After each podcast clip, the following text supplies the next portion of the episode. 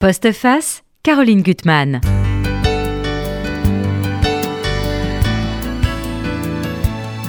Bonjour, et oui, c'est bien Postface, c'est toujours moi, et pas encore Caroline. Et je suis très contente de recevoir Jean-François Benstyle pour ce livre qui s'appelle Qui a tué Spinoza aux éditions Grasset.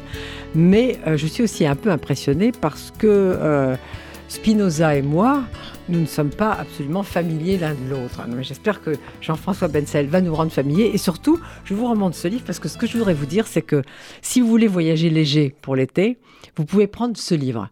Parce qu'il n'est pas très gros, mais c'est plusieurs livres. C'est à la fois une énigme, et on peut le lire aussi comme ça.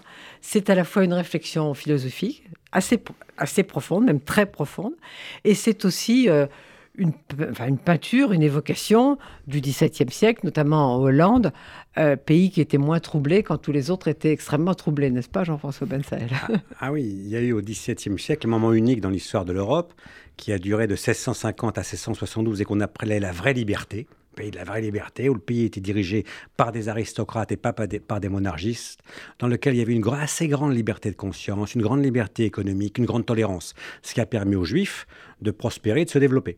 Donc c'est un moment, oui, de bonheur que, le, que Louis XIV, auquel Louis XIV a mis un terme euh, dans des conditions très difficiles et horribles même. Alors, ça pourrait s'appeler aussi Et si Spinoza avait été assassiné? Votre, votre livre, ça peut s'appeler aussi À la recherche de Spinoza, parce qu'on parcourt des choses à sa recherche. Je voudrais lire ce que vous avez mis en épigraphe, parce que c'est un, une phrase de l'évangile de Jean. Et je vois bien ça pourquoi vous avez choisi cette phrase et l'évangile de Jean, qui est Vous n'y comprenez rien, vous ne voyez pas quel est votre intérêt, il vaut mieux qu'un seul homme meure pour le peuple et que l'ensemble de la nation ne périsse pas. Ben oui, on dirait qu'elle a écrite à son intention.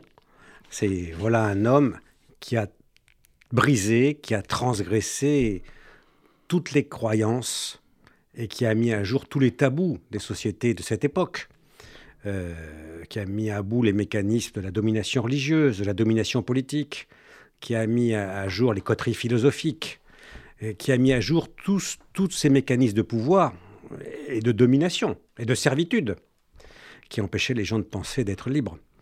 Euh, mais il y en a un autre hein, qui a fait. bien sûr, on peut dire que Jésus a, a, fait ça, mais Abraham a fait ça. Abraham, c'est le, on dit c'est le, passeur, Ivry, un hébreu. Mais un, passer, passeur, c'est aussi transgresser. Donc, c'est aussi une des significations du mot. Alors vous pouviez écrire qui a tué Spinoza point d'interrogation. D'abord parce que vous montrez qu'il y a des obscurités dont on va dont on va parler sur la fin de sa vie, mais surtout parce que comme vous venez de le dire, au fond tout le monde voulait sa mort. Ah oui, euh, on ne se rend pas compte avec le recul du temps où on nous décrit Spinoza comme un, saint, un sage retiré dans, son, dans sa chambre à écrire ses livres. Euh, mais ça, c'est une vision euh, qui ne tient pas compte du tout de la réalité. C'est comme si Spinoza se résumait à ses écrits, certes. Mais, ça, mais Spinoza se résume aussi à sa vie. D'ailleurs, il le théorise dans l'éthique, puisqu'il dit ce qu'on a dans son cerveau, ce qu'on a dans son esprit, on l'a aussi dans le corps. C'est-à-dire ce qu'on est, on l'a aussi fait. Et effectivement, et qu'est-ce qu'il a fait? Ben, Il s'est fait beaucoup, beaucoup, beaucoup d'ennemis, sans le chercher, mmh. mais simplement en cherchant à dire la vérité. Parce qu'il y a quelque chose vis-à-vis duquel, de laquelle jamais il ne renonçait, c'est la vérité. Il a toujours considéré, à la fin de sa vie, dans une altercation qu'il a avec un de ses anciens membres de son cercle, hein, qui s'appelle Albert, Albert, Albert Berg, qui était protestant, qui est passé dans le cercle de Spinoza, c'est-à-dire dans le petit cercle avec qui Spinoza discutait, commentait ses écrits, parlait philosophie. Mmh. Cet Albert, Albert Berg est devenu euh, catholique. Et là, il y a eu un des échanges euh, terribles entre eux. Et il lui a répondu, moi, ma philosophie, c'est la vraie philosophie. C'est peut-être pas la meilleure, mais c'est la vraie. Et ce qu'il voulait dire par là, c'est que il revient à la philosophie, à son acception première, c'est la recherche et l'amour de la sagesse. Et ce que je crois, c'est ce qu'il trouve, c'est la vraie sagesse. Et donc, c'est la sagesse et la vraie sagesse. Et donc, la vérité a toujours été pour lui quelque chose d'essentiel vis-à-vis de quoi on ne peut pas faire de compromis.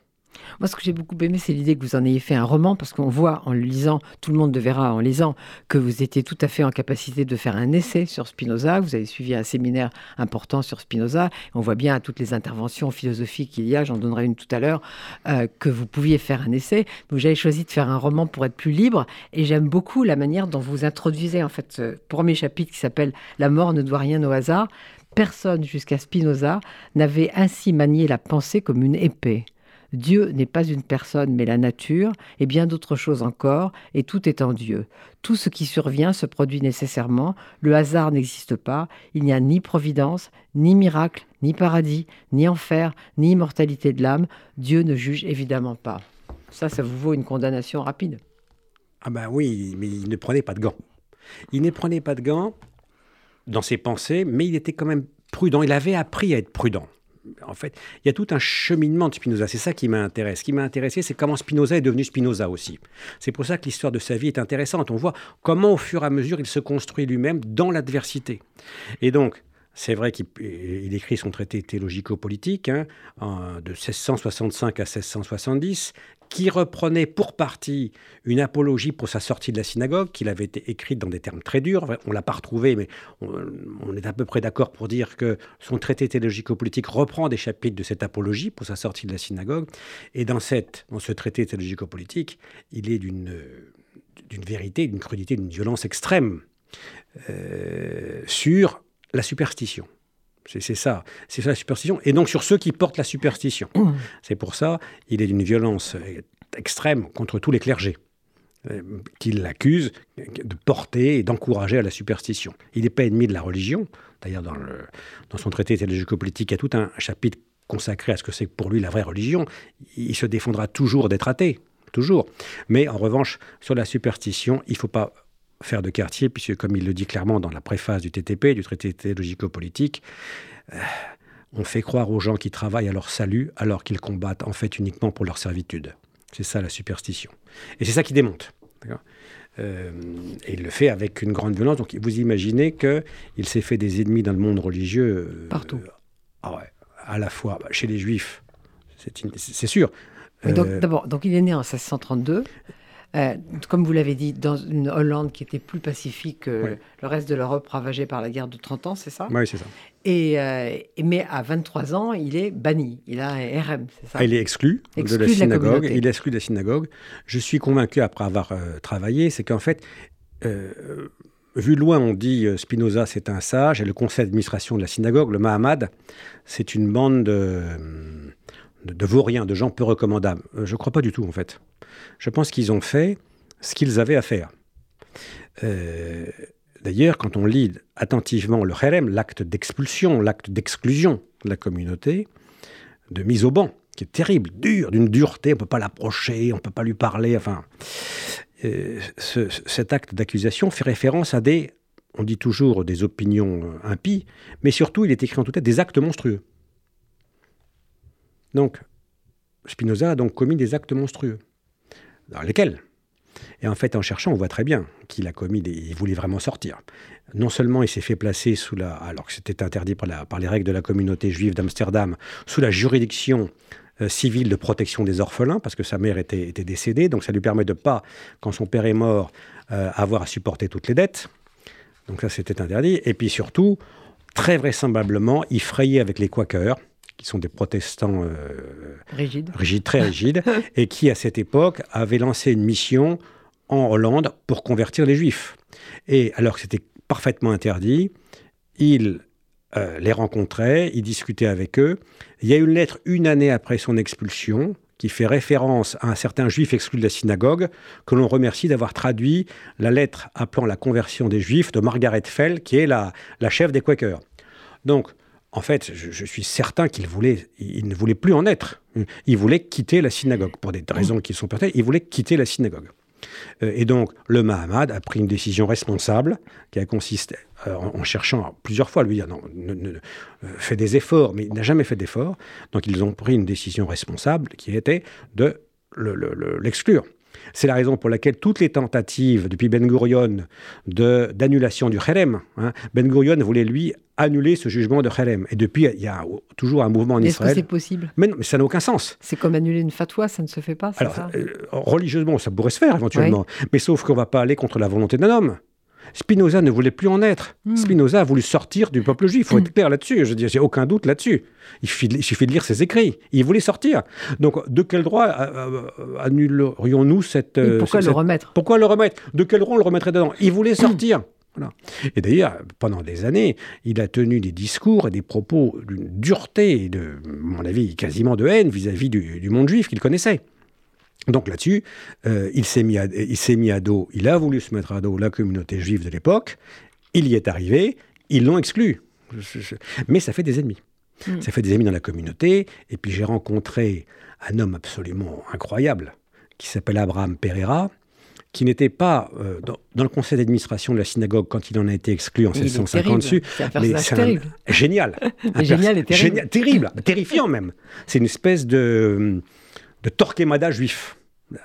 Il venait d'Espagne, donc, donc l'Inquisition, il savait ce que c'était. Parce que vous en avez fait un personnage absolument fascinant. Ah bah, il est fascinant. Pereira. Pereira est un homme fascinant, c'est-à-dire à la fois, euh, donc c'était un des dirigeants de la synagogue. Euh, c'était sans doute l'un des hommes les plus riches. Il avait une famille qui était déjà riche d'Espagne, mais il a développé la fortune de la famille quand il est arrivé à Amsterdam, euh, en faisant un commerce de sucre, du tabac, de la soie, enfin un homme d'affaires exceptionnel. Euh, puis, il, il- écrivait des livres, parfois par collage, c'est vrai, mais aussi des livres de son cru.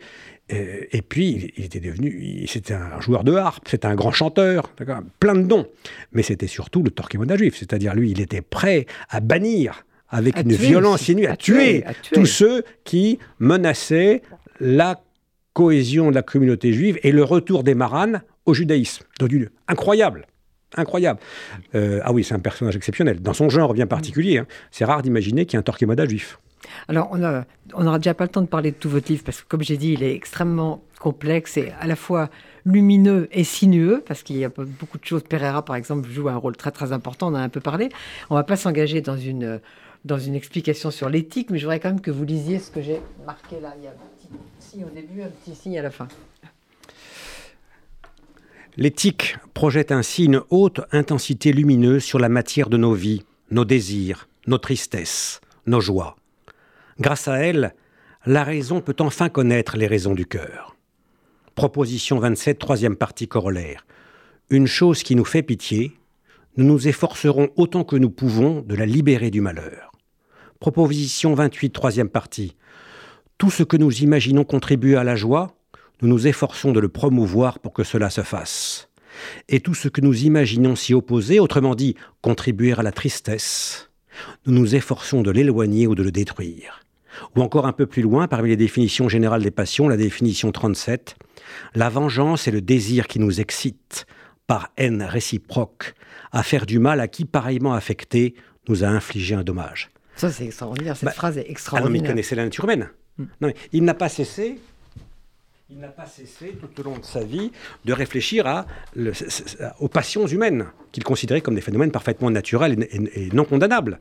Ça, ça fait partie de la nature, nos passions. Elle- comme il disait, je- il n'y a pas à en rire, il n'y a pas à les déplorer, il n'y a pas à les maudire, il y a à comprendre ce qui nous agite. Et à se libérer quand même, à se libérer. À- Parce que vous, À comprendre pour s'en libérer. C'est ça, vous le présentez en fait comme un personnage aussi extrêmement romanesque et qui est une sorte de figure de la libération. De, de- Ah, sans aucun doute. C'est-à-dire, euh, il- il considère sa position de principe. Je dois dire que l'expérience m'a conduit à penser que hum, c'était la vérité. C'est que tout est causé. Il n'y a, que des causes. Donc il n'y a pas de libre, arbitre. Mais puisque tout est causé, puisque tout est nécessaire, il y a deux types de nécessité. Il y a la nécessité contrainte. Euh, on est contraint par autrui, par les événements on est déterminé par l'extérieur. Et puis il y a la nécessité libre, qui est une forme de liberté, qui est apprendre à être déterminé par nous-mêmes. Et ce qu'il nous apprend, ce qu'il a vécu, je suis aucun doute que, en fait, l'éthique, c'est sa biographie aussi. Il raconte ce qui lui est arrivé. Si on lit les scolies, d'ailleurs, on voit très bien qu'il y a plein de remarques. Il y a des remarques qui peuvent se traduire sur le plan personnel. Donc, ce qu'il nous explique, ce qu'il raconte, c'est comment est-ce que le plus possible, parce qu'on n'est pas toujours capable d'y arriver, c'est pas possible. On n'est pas Dieu pour le coup, qui est la seule cause de soi possible. Il nous explique, il nous apprend de manière très concrète comment est-ce qu'on devient cause de nous-mêmes. Et c'est ça la vraie liberté. Et c'est ça la sagesse. Mais alors, Jean-François Ben Saïd, ce qui vous, ce qui vous motive euh, romanesquement, j'allais dire, et qui fait la partie énigme de votre livre, c'est cette biographie euh, de Colérus, c'est ça qui, a, qui est euh, extra, enfin, qui montre des bizarreries au moment de sa mort, c'est euh, ça Ah oui, beaucoup de bizarreries. Ah, Et alors, dans pourquoi sa biographie m'a intéressé? Parce qu'en fait, dans l'éthique, hein, je, je, le disais, il explique que les pensées qu'on a, elles sont associées aux actions qu'on fait. Pour dire les choses simplement. Et donc, ce qu'il a vécu nous renseigne sur ce qu'il a fini par penser. Donc je me suis intéressé assez rapidement à sa biographie. Il y a des tas de très bonnes biographies qui ont été publiées euh, au XXe siècle ou au XXIe siècle d'ailleurs. Mais je me suis attardé sur sa, la première biographe, qui est Jean, Colé, Jean Colérus, 1706, donc presque 30 ans après sa mort. Et quand on lit, on se rend compte qu'il y a une bizarrerie. Je, vais dire juste la phrase. Ah ben, juste la phrase parce que... Si. Donc, c'est le dimanche. C'est publié en français Ah oui, c'est publié en français un peu partout, là chez Alia, mais un peu pas. Alia, très bonne maison. Très bonne, très très bonne maison. Ah oui, très bonne maison. Faisons un peu de pub ah pour oui. Il faut, il faut, c'est remarquable. Vite Spinoza par Colérus. Et donc, euh, dimanche 21 février, hein, il meurt à 15h, avant... À 40, 40 41 ans, c'est ça? 40... 44, 44, ans, 3 mois, 27 ans, jours. Euh, et bon, il se sent pas bien, et, et on nous raconte qu'il avait fait venir, lui, un certain médecin, Spinoza, avait fait venir un certain médecin, que je ne puis désigner autrement que par ces deux lettres L.M. Et plus tard, on nous explique que ce fameux médecin, quand Spinoza est mort, eh bien, il a récupéré l'argent qui était sur la table, le couteau à manche d'argent, et euh, il s'était retiré avec tout ce qu'il a butiné. Donc, ce médecin, dont il ne peut nous donner que les initiales, euh, en fait, il le décrit comme un voleur. Donc ça, c'est étonnant. Il peut nous en donner que les initiales. Ah bon? Mais pourquoi? Il le connaît. Évidemment, il le connaît, parce que tout le monde le connaissait. LM, c'est-à-dire ce, ce sont des, des, des, initiales que Spinoza utilise dans ses lettres. Il s'agit de Lodewijk Meyer. Lodewijk Meyer, qui est un de ses amis historiques. Ah, vous avez tout un chapitre sur Jarry ah ben, et Lodewijk, on va y arriver. Il y a des... Y a des ouais. bah oui. Non, mais j'ai rencontré des personnages géniaux. Vraiment, des, des, personnages géniaux impliqués dans la vie de tous les jours, impliqués dans la pensée, impliqués pour certains à la bourse d'Amsterdam. Bon. Et ce, ce Lodewijk Meyer, euh, c'est un ami très proche, il avait été un peu médecin, mais euh, jamais il aurait volé quoi que ce soit sur la table de Spinoza. Donc c'est un autre. Donc c'est un autre. Mais alors, je me dis, mais pourquoi il parle de... Pourquoi il, il, le, parle, il le désigne, il dit c'est lui le coupable En fait, il y a une raison. C'est que Lodewijk Meyer était un luthérien au départ, et il a abjuré la foi luthérienne de manière très. Il s'est converti au spinozisme. Il, si il s'est converti dire. non pas tout à fait au, au cartésiano-spinozisme, d'accord, disons quelque chose comme oui, ça. Parce qu'il y a des cartes qui apparaissent. Il y a des cartes, aussi, des cartes euh, qui apparaissent. Ah, bon. Il, il, mais euh, Meyer donc était pour les pasteurs luthériens le diable. Il avait expliqué que dans la Bible tout était à peu près faux, d'accord, et il fallait uniquement la soumettre à la loi de la raison, d'accord. Et sinon enlever tout le reste. Donc il est très critique sur les textes religieux, très violent. Et donc en fait, Colérus règle son compte avec Meyer. Colérus étant lui-même... Euh, euh, luthérien, pasteur luthérien, ouais. pasteur luthérien. Donc je me suis dit, mais en fait, ça s'est pas passé comme ça, donc. Et ça s'est d'autant passé comme ça que, euh, on, quelques lignes avant, il est écrit que euh, Spinoza était d'une constitution euh, faible, d'accord, attaqué de phtisie depuis plus de 20 ans, d'accord, Cependant, ni son hôte, qu'il avait vu parce qu'il a vécu euh, vieux son hôte, ni ceux de son logis, ne croyaient pas que sa fin fût si proche, même peu de temps avant que la mort le surprit et n'en avait pas la moindre pensée. Mais alors le suicide? D'accord. Donc, alors, c'est une question possible. D'ailleurs, mmh. comme euh, Colérus n'est pas très sûr de ce qu'il raconte, il dit Ah, mais il y a d'autres thèses possibles. D'accord? Il dit notamment il y a le suicide. Mais le suicide, il dit euh, on s'en serait rendu compte. C'est parce qu'on se suicide. À l'époque, il n'y avait pas tous les médicaments performants. Euh, toute la pharmacopée n'était pas développée comme elle l'est aujourd'hui. Euh, donc il écarte ça d'un revers de main.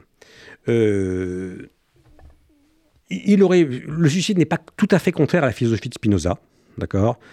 Si ça nous permet d'éviter un mal plus grand, par exemple, mmh. il raconte le, le, le, suicide de Sénèque hein, pour éviter la, la souffrance face à, l'empereur qui menaçait de l'éliminer.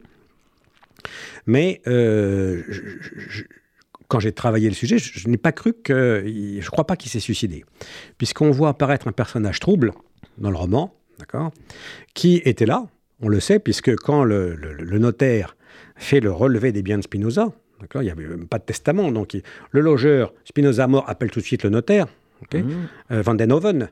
Et, et, Van den Hoven fait le, le, le, dresse la liste des biens, des, des, pas beaucoup de biens d'ailleurs, pas beaucoup de bien. Mais des manuscrits. Ah, mais, ah, mais, mais, sans doute des manuscrits. Encore fallait-il les trouver, mais sans doute des manuscrits. Et en fait, il y, y, a un personnage qui était là, qui fait tout pour ne pas, ne pas apparaître et qui raye son nom sur le projet du notaire. Donc, en fait, ça ne s'est pas passé comme ça. Ça, c'est certain que Spinoza n'a, Ludovic Meyer n'a rien à voir avec la mort de Spinoza. En revanche, dans l'ensemble des ennemis, des conspirations qui ont agi contre lui, euh, oui, il y a des gens qui avaient intérêt à l'éliminer, sans aucun doute. Mais alors ce Jarrig, ou Yarrig, je sais pas comment... Gelès, oui. oui. Alors, les, les, deux amis proches, prochissimes de Spinoza, c'est Ludovic Meyer, et c'est Jarrig Gelès, très différent. Euh, euh, très différent marchant à la bourse d'Amsterdam, hein, c'est là qu'il s'était connu avec Spinoza, il faut imaginer le petit bento derrière son échoppe, avec son frère Gabriel, une fois son père mort, à la bourse, en train d'essayer de vendre des, des, fruits secs, des huiles, euh, du vin. Il faut, imaginer la scène. Il rencontre Jarek Zélès, il se, il, se lie d'amitié, d'une amitié profonde. Zélès, lui, était un vrai, euh, un grand chrétien, lui, euh, il est resté très chrétien. Mais les deux, Gélès et Meyer, sont les deux qui ont publié les éditions posthumes de l'œuvre de Spinoza. Donc, c'est-à-dire la proximité qu'ils avaient, l'admiration qu'ils avaient pour lui. Et vous avez parlé de ce qu'il avait hérité de son père, etc. Mais vous dites aussi qu'il est devenu tailleur de lentilles optiques. Ça, c'est assez intéressant comme ah bah, remarque. Oui, parce qu'en fait, il aurait pu, ou il aurait dû, peut-être normalement, disons, euh, il était fait pour enseigner la philosophie de Descartes. C'était en fait, il découvre la philosophie dans un petit groupe, il se passionne pour Descartes, et l'un de ses premiers livres, 1663, c'est euh, le principe de la philosophie de Descartes. Donc il explique Descartes. Et d'ailleurs, il était considéré comme l'un des meilleurs connaisseurs des Descartes. Pourtant, c'est pas ça qu'il choisit comme voie, euh, d'être professeur à l'université. Euh, il choisit, euh, fidèle à un vieux principe rabbinique, hein, en kemar en Torah, pas de farine, pas de Torah. Il choisit un métier qui l'intéresse, qui l'attire, parce que le, XVIIe siècle découvre les lois de l'optique. C'est le, le, on commence à observer les planètes. C'est le moment de Huygens, on, on commence à observer l'infiniment petit. Et donc, il décide de développer un métier, une compétence en, polissage de verre, de verre pour télescope ou pour microscope. Et il le fait de manière si exceptionnelle que ça devient le meilleur artisan européen du polissage de lentilles. Et donc, le monde scientifique va le voir en permanence, et c'est comme ça euh, qui, se maintient en vie. Il, produit, il fait le commerce de ces verres de lentilles avec une petite pension supplémentaire qu'un de ses amis lui a donné, qui était très riche. Mais et donc, il a un métier manuel. Et donc, c'est un métier de polisseur. Et qu'est-ce qu'il fait dans l'éthique? Il polie des concepts. Donc, il polie, il affine, il comprend, il rend clair. Donc, pour vous, il y a, ah bah oui. un parallélisme entre ah bah son, pour moi, mais son travail manuel ah oui, oui. et son travail Je, je suis convaincu de ça. C'est-à-dire, le, ah oui, c'est une activité de polissage et pour voir juste. C'est ça qui, ça qui nous apprend, sans illusion, euh, sans préjugés, euh, sans fausses opinions. C'est ça qu'il nous apprend. Il nous apprend euh, à nous mettre sur le chemin de la vérité et de notre vérité, de la vérité de chacun de nous. C'est ça qu'il l'explicite. Euh, évidemment, la liberté, ça, c'est pas nécessairement très, ça plaît pas.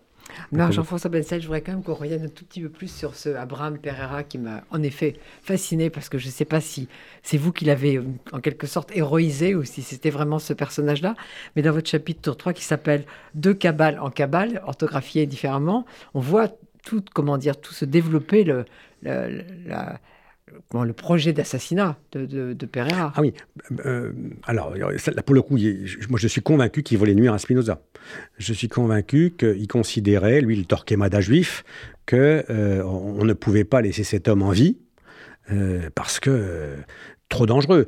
Certes, la communauté l'avait exclu, mais il continuait à sévir. Et en plus, on le prenait parfois pour un juif. On continuait, on, on l'appelait le juif athée.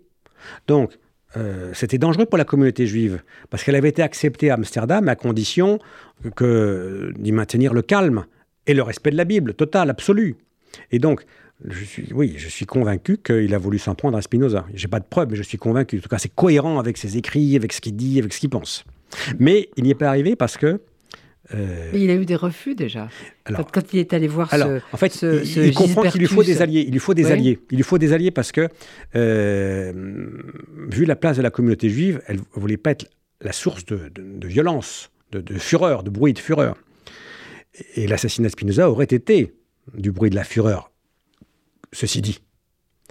Et donc, il va, cher- il, il va d'abord chercher. comme on le voit dans votre livre, il a peut-être été assassiné. Ah, mais, mais ça a pris du temps, c'est-à-dire, et il va chercher le, le- ce que j'appelle le pape des protestants, des calvinistes, là aussi un personnage complètement dingue, euh, Gilbertus Vessius, Oui, qui lui avait fait la guerre à. Descartes, qui avait qui fait ne- une guerre violente Ouais. à Descartes Mais qui avec ne des veut coups pas, pendables. qui, qui- qui les conduit. Oui, qui compris parce que lui considère que autant Descartes est un homme dangereux avec plein de plein d'élèves, plein de disciples et qui menaçait vraiment la vraie foi, autant Spinoza il dit il y a deux choses qui ne l'inquiètent moyennement. Un, il n'a pas beaucoup de disciples. D'ailleurs, Spinoza ne voulait pas qu'on l'admire. Il ne voulait pas des disciples. Et deux, il disait mais moi ce que j'aime bien chez Spinoza, c'est quand même le fait qu'il n'y ait pas de liberté. Il n'y a pas de libre arbitre. Or, pour les calvinistes, tout est prédestiné. Donc, il, n'y arrive pas à convaincre Vessius. Il va chercher des catholiques, il arrive presque, mais il se rend compte que le pouvoir est déjà sur l'affaire. D'accord Donc, J'aime le moment où vous dites nous ne sommes pas seuls nous ne sommes pas seuls. Non, non parce que le pouvoir, il faut voir ce moment-là. D'accord 1672. Et c'est là qu'on voit comment, il est- comment vous mettez en place la manière dont il est surveillé, Jean-François Ah bah il est surveillé. Il, il est, non mais il a vécu une vie terrible. Euh, Aujourd'hui, euh, on peut penser à Rushdie, par exemple. Euh, il a vécu une vie terrible, sans aucun doute. Euh, il avait contre lui les religieux de toute religion, les politiques, puisque autant, tant qu'il y avait les régents jusqu'en 1672, il était globalement protégé, globalement. Après 1672, l'invasion de la Hollande par Louis XIV, là, euh, les régents sont assassinés, hein, mais assassinés, euh, éviscérés, pendus en place publique, il faut voir la violence. Et euh, se refait une alliance entre euh, les aristocrates, les régents et surtout la dynastie d'Orange. Et là, on arrête de rigoler, c'est-à-dire euh, la priorité, c'est la guerre contre Louis XIV. Et tout doit être euh, euh, déterminé pour chasser le français hors de Hollande. Et donc, Or Spinoza fait, quelque chose d'in- d'incroyable. En 1673, il va voir les Français. Les Français étaient à Utrecht. Condé était à Utrecht, mais qu'il ne peut pas voir. Condé s'en va avant qu'il arrive. Il pensait le voir. Bon, là aussi, il y a une intrigue. Il, n'y va pas par hasard. Il, se- fait manipuler. hein. Euh, Mais il y va. Et donc, vis-à-vis du pouvoir, euh, le pouvoir se dit Mais qu'est-ce qu'il va faire chez les Français? Il trahit Il trahit pas. Donc, le pouvoir le, surveillait. Regardait il, regardait, vraiment ses faits et gestes. hein.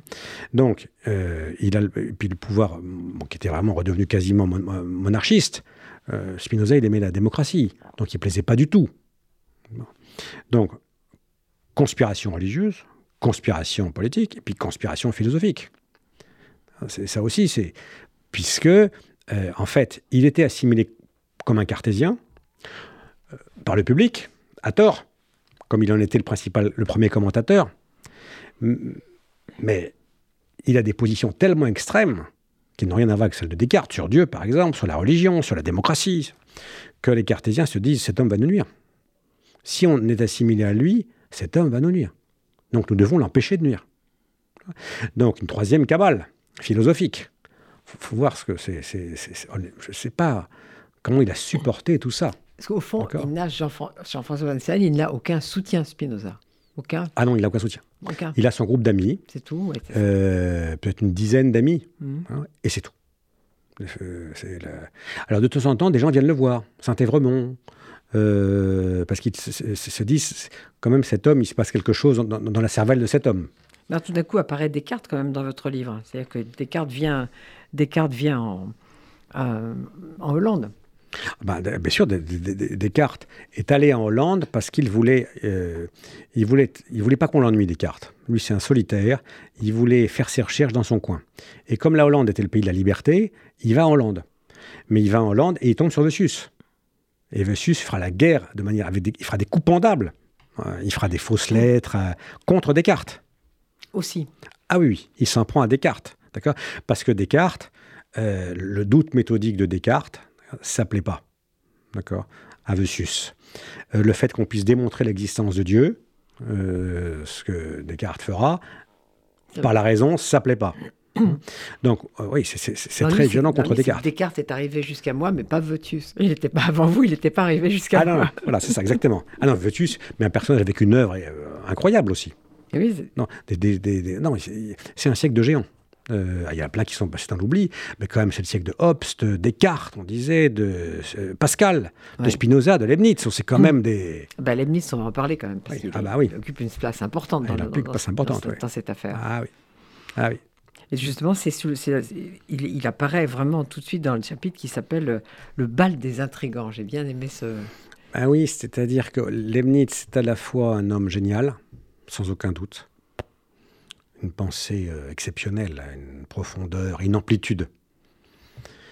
Euh, mais il aime le pouvoir, il aime la politique. Et il a des rêves de grand homme politique, c'est-à-dire il voulait, il voulait être, non pas seulement être un génie, mais être un génie et un grand homme, c'est-à-dire laisser une trace dans l'histoire. Et donc, Dans euh, l'histoire, histoire, histoire. dans l'histoire, histoire, dans Événementielle, disons. événementiel, Ouais. Euh, il, il- il a rêvé, après, avoir été envoyé auprès de la, cour de Louis XIV par un prince allemand, il a rêvé de devenir l'Aristote d'Alexandre, c'est-à-dire le grand philosophe de Louis XIV. Euh, ça n'a pas marché du tout. Ensuite, euh, il, comprend que, et ça c'est une idée très forte qu'il a, que son rôle dans l'histoire, c'est de ramener la paix en Europe. Rien que ça. Mais tout, ce- D'accord. tout, tout ce que vous dites sur ce qu'il dit, en effet, sur ce sujet, est extrêmement prémonitoire. Ah oui, non, mais il a, il a une vision, c'est-à-dire, euh, il a une vision sur l'Allemagne. De quelque chose Il a une- qui, est, Il a une vision sur l'Europe qui fédérale. est arrivé ensuite. Ah oui, oui, il a une. Non, mais il, est génial. avance. Il est même en avance, sur le- sur l'Europe d'aujourd'hui. Il, ah, ben, est en avance. Et Lui, il, pense qu'il faut faire une Europe quasiment fédérale. D'accord? Et puis, si ça ne marche pas, il n'y a qu'à commencer par l'Allemagne. D'accord?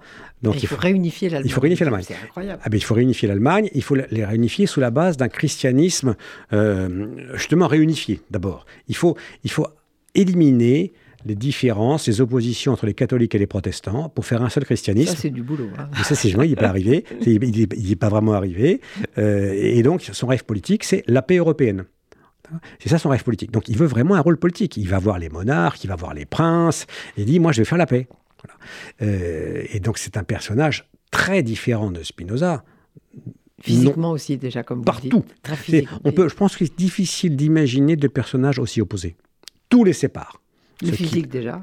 ce qu'ils sont, l'apparence qu'ils ont, leur physique, euh, ce qu'ils pensent, la façon dont ils s'habillent, euh, ce qu'ils font, ce qu'ils croient, tout les sépare.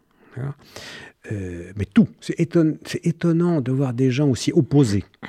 Et Leibniz comprend, bah, comprend que Spinoza est un danger pour lui. Quoi. Voilà.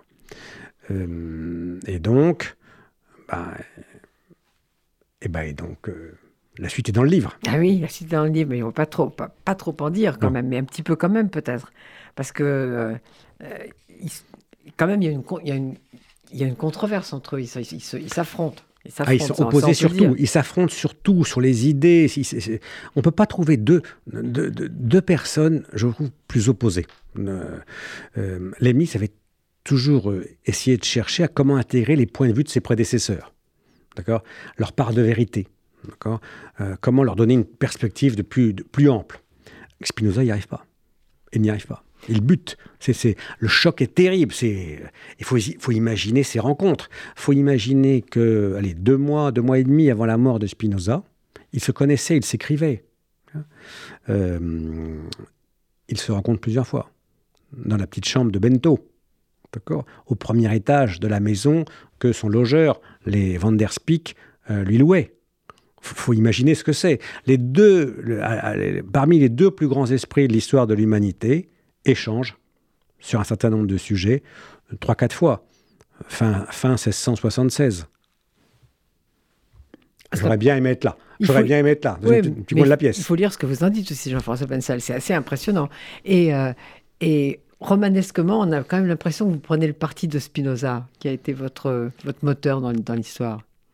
Euh, ou- bah, romanesquement, oui, mais... euh, ah oui, sans aucun doute. Euh, ah bah oui, euh, parce qu'il cherchait la vérité et la sagesse. Il n'avait pas d'intérêt, pas d'enjeu, pas de politique. Euh, il voulait le bien des gens, il voulait leur bonheur. Ennemi de toute manipulation. un, homme, fascinant, c'est-à-dire il avait de considération pour tout le monde. Très ami de ses logeurs, avec qui il discutait. non, c'est- à la fois, il, il, nous montre la sagesse, oui. Mais finalement, vous pensez que son bannissement a été la, comme, comme, la sanction d'un de ses propres souhaits. C'est pour ça que vous ne souhaitez pas qu'il soit ah, réintroduit. sans, aucun doute. Je, mais ça, je suis sûr. On a tort. On, a tort. Qu'est-ce qui vous en rend si sûr, Jean-François Bensal, de ça? Bah, euh, L'acte d'accusation hein, du Mahamad, du conseil d'administration de la synagogue, qui parle de, euh, de des actes monstrueux qu'il avait commis. Or, les actes quand on cherche, quand on lit les articles, quand on lit les échanges de correspondance, on les voit. Il s'est mis sous protection de la juridiction civile d'Amsterdam, alors que c'était interdit par la communauté, hein, mais ça, je pense que ça suffit pas. Mais l'acte monstrueux principal, c'est qu'il frayait avec les Quakers, dans l'espoir d'une conversion des Juifs. Et d'ailleurs, dans le TTP, il dit que bah, ça n'a plus de sens. Dans le, TTP, il dit la loi de Moïse, La loi, en fait, elle n'avait de vocation que quand il y avait un État des Juifs. Il n'y a plus d'État des Juifs, donc il n'y a plus de loi des Juifs. C'est ça qu'il dit. Donc, on en sort, les amis. C'est ça qu'il écrit dans le, TTP. Et donc, bien sûr qu'il voulait sortir. Moi, je suis sûr de ça. Et donc, finalement, ce bannissement était une logique, une suite logique. Ah ben, c'était... Tout est causé, tout est nécessaire. C'est arrivé nécessairement. Mais alors, il y a un propos qui est très intéressant quand vous dites que finalement, il se dit que la démocratie n'est peut-être plus le meilleur des régimes comme il l'avait pensé, mais le plus inaltérable, le plus fort, le plus absolu. Ah oui, il pas le mot d'absolu. Sur la question politique, il y a une évolution chez Spinoza. Il y a avant 1672 et après 1672. Avant 1672, c'est-à-dire le traité théologico-politique, dans lequel il y a de la politique, il fait effectivement l'éloge de la démocratie c'est quand même pas rien à l'époque, quand même. Hein. Euh, d'ailleurs, les régents, ses amis les régents, qui le toléraient, qui discutaient avec lui de science, lui en ont quand même beaucoup voulu. Et puis après 1672, il change un peu, il évolue, parce que il voit la façon dont la foule, instrumentalisée par le pouvoir, euh, va chercher dans leur cachot les frères de Vide, qui étaient les régents, et les pans, les éviscères, les écorches. Vous voyez une scène, oui, d'ailleurs c'est là la célèbre scène où il veut sortir fou de rage. Il écrit au rouge sur un panneau Ultimi Barbarorum, les derniers des barbares, il veut aller le placarder là où ils ont été euh, assassinés, comme ça. Et c'est son logeur qui lui dit ne fais pas ça, sinon tu, vas y passer. Non, ça c'est. Donc, il, euh, en 1672, il, il voit la puissance de la foule, la puissance mauvaise parfois de la foule. Et là, il comprend que faut quand même s'intéresser à tous les régimes. Et donc, il va écrire le traité politique pour dire c'est quoi les meilleures constitutions d'un État monarchique? Qu'est-ce qu'il faut faire pour qu'un État monarchique dure? Qu'est-ce qu'il faut faire pour qu'un État aristocratique dure? Et après, mais c'est là qu'il sera interrompu. Peut-être d'ailleurs qu'il n'a pas été interrompu. Peut-être qu'il a été interrompu à ce moment-là, mais pas par hasard il a commencé à écrire sur la démocratie. Et ce qu'il dit, c'est qu'en fait, la démocratie, parce que c'est le gouvernement de tous, pour tous, par tous, c'est le régime le plus durable, ce qu'il appelle le plus absolu. Alors que, ce qui nous explique, pour qu'un régime monarchique dure, le problème, c'est le gouvernement par un seul. Une seule personne ne peut pas gouverner, donc c'est s'entourer de conseils, et de plus, de plus en plus de conseils. Et puis, qu'est-ce que c'est qu'un gouvernement, un État aristocratique qui fonctionne? C'est un État dans lequel il y a de plus en plus de gens associés au pouvoir.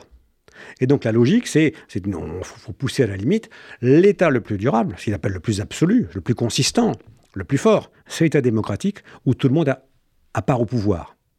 Et c'est ça, c'est ça, c'est ça qu'il était en train d'écrire quand, quand, il nous quitte prématurément. Et oui, et alors on ne sait pas vraiment pourquoi. On va pas le dire. On va vous laissez plein de choses ouvertes, plein de choses en suspens. C'est ça qui est bien.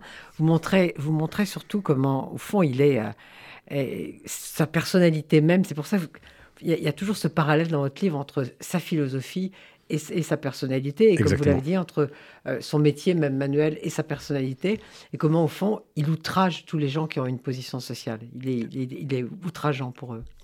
Ben oui, parce que euh, ce qui compte, c'est pas euh, les, les, légions, les décorations qu'on a, d'accord euh, Ce que l'habit social nous fait être, nous fait paraître. Ce qui compte, c'est ce qu'on est vraiment et comment on se construit soi-même, comment on s'exprime soi-même. Et donc, ben, son logeur, il devait penser qu'il s'était peut-être mieux exprimé que euh, Caspar Fagel, qui était le coordinateur général des, Provinces Unies, ou Guillaume III, je ne sais.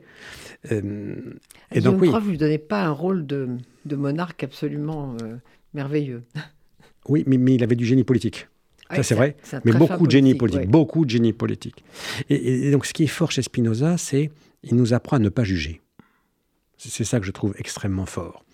alors que le jeu social, c'est un jeu où, tout le monde juge tout le monde en permanence et pour le pire, hélas, lui nous apprend à ne pas juger.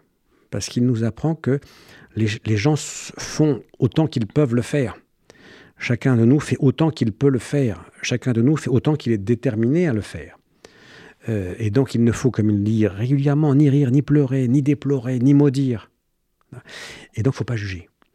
Et ça, ça nous donne une grande liberté. C'est une grande liberté d'acceptation d'acceptation des gens, d'autrui, des différences. Euh, euh, ah oui, c'est ça la sagesse, ça fait partie de la sagesse. Et c'est assez rare pour une philosophie, quand même. C'est-à-dire qu'il n'y a pas ça chez Leibniz, par exemple. Voilà. Mais vous dites, euh, en fait, sa vie a été interrompue brutalement, on ne sait pas trop comment, euh, bah, la biographie de Colérus. En fait, il, allait bien, puis il est mort. et puis il y a un médecin, elle est, dont je ne peux vous donner que les initiales, mais pas plus, et vous comprendrez pourquoi. Et d'ailleurs, qui est parti comme un voleur en dérobant sur sa table euh, un couteau à manche d'argent, un ducaton. Ça ne tient pas. Mais alors, hors du roman, est-ce qu'on sait, est qu'on sait vraiment s'il y a eu des manuscrits perdus? Des manuscrits jetés ou perdus ou volés? on, on, a alors euh, il y a peut-être un manuscrit sur l'arc-en-ciel qui a été perdu, d'accord? On ne sait pas s'il avait fait. Euh, aujourd'hui, on a retrouvé, je crois, à peu près tout ce qui a été conservé. Euh, on a retrouvé au 19e siècle un texte philosophique qui s'appelle le Court Traité, hein, qui n'était pas, dans les, œuvres posthumes que Gélès et Meyer ont publié euh, après la mort de Spinoza. Mais euh, Gélès et, et Meyer ont détruit beaucoup, beaucoup de lettres de Spinoza. Donc, pour le coup, ça n'a pas été perdu, euh, mais beaucoup de lettres ont été détruites quand elles étaient trop personnelles. Donc, sa correspondance, qui est euh, fascinante, c'est une correspondance assez philosophique. Ah, dans, les pièges qu'on veut lui tendre, il y a aussi le piège sexuel, on a, on a oublié d'en parler. Ah oui, mais alors, c'est, alors dans sa, hein, nous la, fille, la fille, il était plutôt timide, etc. Ah oui, mais, ça n'empêche, c'est-à-dire, euh, dans, dans l'éthique, son grand ouvrage philosophique, il parle en permanence des libidines, ce que Bernard Potra traduit de manière parfaite par la lubricité, le plaisir lubrique. Et donc, il, savait ce que c'était. D'accord? Il savait ce que c'était. Euh, c'est évident qu'il n'avait nécessairement des relations avec les prostituées d'Amsterdam. D'accord? D'autant plus qu'il était célibataire. D'accord? Puisqu'il il, ne s'était pas marié. Euh, effectivement, euh, ça peut être des pièges qu'on lui tend. C'est sûr. Bah, là, il y en a un qui, qui ah bah oui. se refermer quand même. Bien sûr. On va voir la fille, on, veut, on l'interroge. Bien sûr, bien sûr, bien sûr, bien sûr. Non, mais ça, c'est sûr. C'est sûr. Donc c'est ça que j'ai voulu raconter. Comment toutes ces conspirations, c'est là l'enquête que j'ai menée. C'est-à-dire comment c'est euh, la cible de toutes ces conspirations a fait qu'à un moment, ben, il a succombé. Mais ce qui est intéressant aussi dans votre livre, Jean-François Bensal, c'est que c'est la question, c'est tout le monde voulait sa mort, mais a-t-il été vraiment tué? Point d'interrogation. Ah ben, je laisse au, lecteur je, de faire son opinion. Et sur Spinoza lui-même, Jean-François Bensal, c'était c'est une, une, fascination de longue date pour sa philosophie, pour son pour sa, sa pensée. Ah oui, oui, sans aucun doute, euh, qui remonte à à laquelle j'ai été exposé il y a peut-être, euh, je sais pas, bien bientôt 40 euh, ans. c'est pas ça remonte un certain temps, et puis que j'ai vraiment commencé à travailler à partir des années 2000. Euh, pourquoi? Parce que l'idée que tout est causé euh, m'est apparue comme assez juste. Il y a beaucoup d'ignorance, donc on ne le sait pas que, tout est déterminé. Mais euh, ça m'est apparu assez juste que le libre arbitre n'est pas très... C'est une idée, mais je ne suis pas sûr qu'il y ait vraiment un libre arbitre. Et que malgré ça, on peut construire une vraie sagesse. Et, c'est ça qu'il nous apprend. Et donc, euh, oui, j'ai travaillé, je travaille, je continuerai à travailler. Pendant ces vacances, j'ai décidé de relire toute l'éthique. donc, euh, Non, c'est le.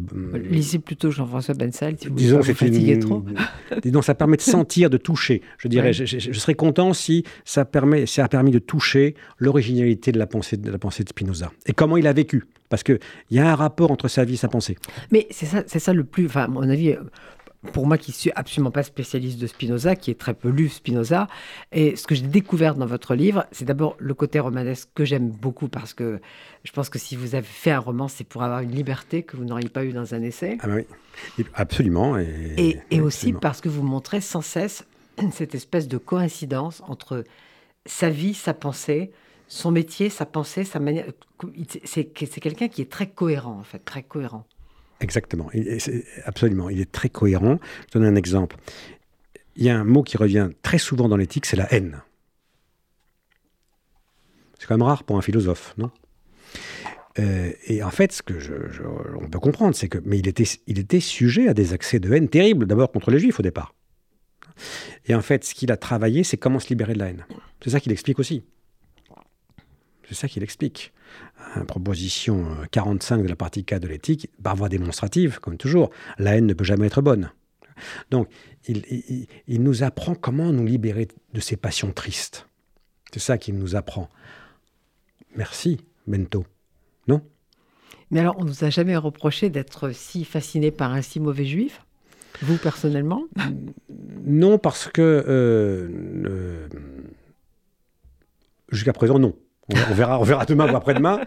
Euh, D'abord, je vous disais, je, pense que dans l'être juif, il y a l'idée du passeur, mais du transgresseur. Je pense que euh, la découverte du nouveau. Un, Abraham. Abraham, voilà. fallait quand même le faire, abattre les idoles. hein. D'accord? Donc, un. Deux, euh, autant sa philosophie, je la trouve d'une utilité pour la vie de tous les jours. C'est quand même ça qui est euh, exceptionnel, philosophie pour la vie de tous les jours. Autant je pense que qu'il euh, euh, sur le judaïsme, il s'est trompé. C'est-à-dire, ou plus exactement, la façon dont le judaïsme se comprenait à l'époque et qu'il a critiqué n'est plus la même aujourd'hui. Donc, je ne le suis pas sur ce qu'il pense de- des Hébreux, des Juifs et ainsi de suite, ça c'est sûr. Mais ça n'empêche que sa philosophie, ça, elle nous rend libres. En tout cas, ce qui est sûr, c'est que ce qui rend très libre aussi, c'est de lire ce livre. Parce que, justement, si on n'est pas. euh, si on n'a pas tellement la tête philosophique, ce qui est mon cas, on y trouve à la fois, à la fois du romanesque et de la pensée. Et moi, ce que j'aime dans les romans, c'est les romans qui font, penser. Et Jean-François Bensan, merci parce que ce Qui a tué Spinoza chez Grasset, que je recommande à tout le monde, fait vraiment penser. Ben, merci beaucoup.